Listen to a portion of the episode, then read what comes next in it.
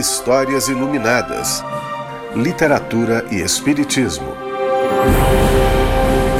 Narração e sonorização Leobaldo Prado. Diz a professora e educadora Maria Teresa Andrueto, reconhecida mundialmente por seu trabalho com a literatura infanto-juvenil. No ato de ler, um livro se recolhe de sua condição de objeto que tem dono para se converter num ser vivo, capaz de nos interrogar, de nos perturbar e nos ensinar a olhar as zonas ainda não compreendidas de nós mesmos. Vejam como essa bela definição tem ressonância com os ensinamentos espíritas. Afinal, o que é que seria a tão falada reforma íntima, se não a coragem de entrar em contato com nossas próprias sombras? Muito bem. Histórias Iluminadas vai trazer contos, crônicas, passagens da vida de personalidades históricas, todas elas narradas e dramatizadas, procurando provocar nos ouvintes uma sensação de imersão, de contato mais profundo com cada narrativa. Então, sempre que você puder, procure ouvir as histórias com um bom fone de ouvido e num local em que não haja interrupções. No primeiro episódio da série, conheceremos um homem que recebeu ao longo da vida a visita de inúmeros espíritos devotados, mas nem sempre esse homem conseguiu ouvir os conselhos de quem se dispunha a ajudar. O tempo passou e ofereceu a ele um outro professor que muitos de nós também conhecemos em nossa trajetória terrena.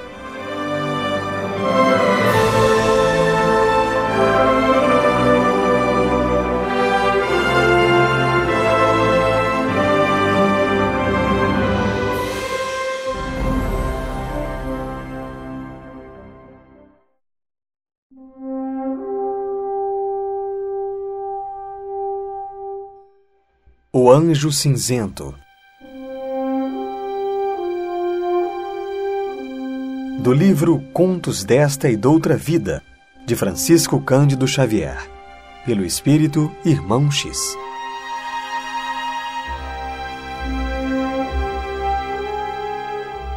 Para que o homem adquirisse confiança em sua bondade infinita, determinou o Senhor que vários anjos o amparassem na terra amorosamente.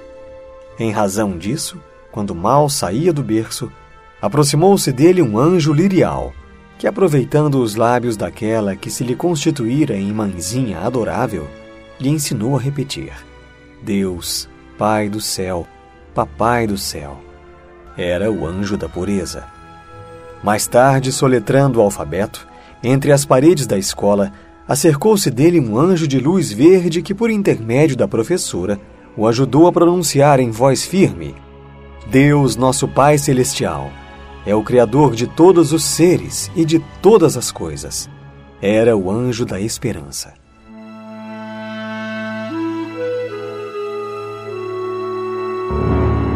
Alongaram-se-lhe os dias, até que penetrou uma casa de ensino superior, sob cujo teto venerável foi visitado por um anjo vestido em luz de ouro que, por intermédio de educadores eméritos, lhe falou acerca da glória e da magnificência do Eterno, utilizando a linguagem da filosofia e da ciência. Era o anjo da sabedoria. O homem compulsou livros e consultou autoridades, desejando a comunhão mais direta com o Senhor e fazendo-se caprichoso e exigente. Olvidando o direito dos semelhantes, propunha-se a conquistar as atenções de Deus tão somente para si. A majestade divina, a seu parecer, devia inclinar-se-lhe aos petitórios, atendendo-lhe às desarrazoadas solicitações, sem mais nem menos, e porque o Criador não se revelasse disposto a personalizar-se para satisfazê-lo, começou a cultivar o espinheiro da negação e da dúvida. Por mais insistisse o anjo dourado, rogando-lhe reverenciar o Senhor, acatando-lhe as leis e os desígnios, mais se mergulhava na hesitação e na indiferença. Atormentado, procurou um templo religioso, onde um anjo azul o socorreu, valendo-se de um sacerdote para recomendar-lhe a prática do trabalho e da humildade, com a retidão da consciência e com a perseverança no bem. Era o anjo da fé. O homem registrou-lhe os avisos, mas sentindo enorme dificuldade para render-se aos exercícios da virtude, chamava, clamava intimamente: Deus, Mas existirá Deus realmente?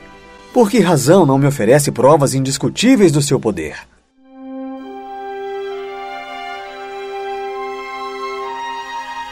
Frequentando o templo para não ferir as convenções sociais, foi auxiliado por um anjo róseo, que lhe conduziu a inteligência à leitura de livros santos, comovendo-lhe o coração e conduzindo-lhe o sentimento à prática do amor e da renúncia, da benevolência e do sacrifício, de maneira a abreviar o caminho para o divino encontro. Era o anjo da caridade. O teimoso estudante aprendeu que não lhe seria lícito aguardar as alegrias do céu sem havê-las merecido pela própria sublimação na terra. Ainda assim, monologava indisciplinado. Se sou filho de Deus e se Deus existe, não justifico tanta formalidade para encontrá-lo. E prosseguia, surdo aos orientadores angélicos. Casou-se, constituiu família, amealhou o dinheiro e garantiu-se contra as vicissitudes da sorte. Entretanto, por mais se esforçassem os anjos da caridade e da sabedoria, da esperança e da fé, no sentido de favorecer-lhe a comunhão com o céu, mais repudiava os generosos conselheiros, exclamando de si para consigo: Deus, mas existirá efetivamente Deus? Enrugando-se-lhe o rosto, e encanecendo-se-lhe a cabeça orgulhosa, reuniram-se os gênios amigos, suplicando a compaixão do Senhor, a benefício do rebelde tutelado. Foi quando desceu da glória celeste um anjo cinzento, de semblante triste e discreto.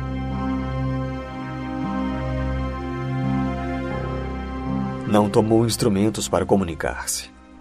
Ele próprio abeirou-se do revoltado Filho do Altíssimo, abraçou-o e assoprou-lhe ao coração a mensagem que trazia.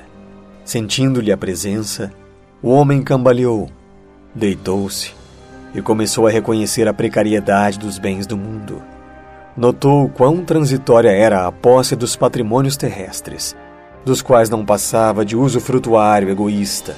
Observou que a sua felicidade passageira era simples sombra a esvair-se no tempo e assinalando sofrimento e desequilíbrio no âmago de si mesmo, compreendeu que tudo que desfrutava na vida era empréstimo divino da eterna bondade.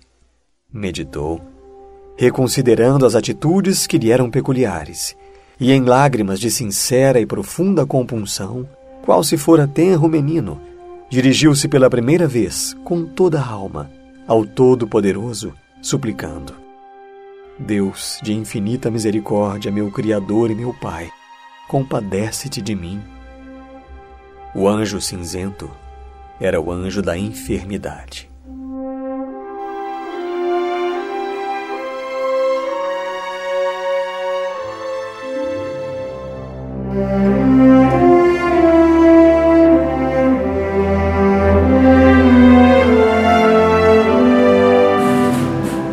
Histórias Iluminadas. Narração e sonorização: Leobaldo Prado.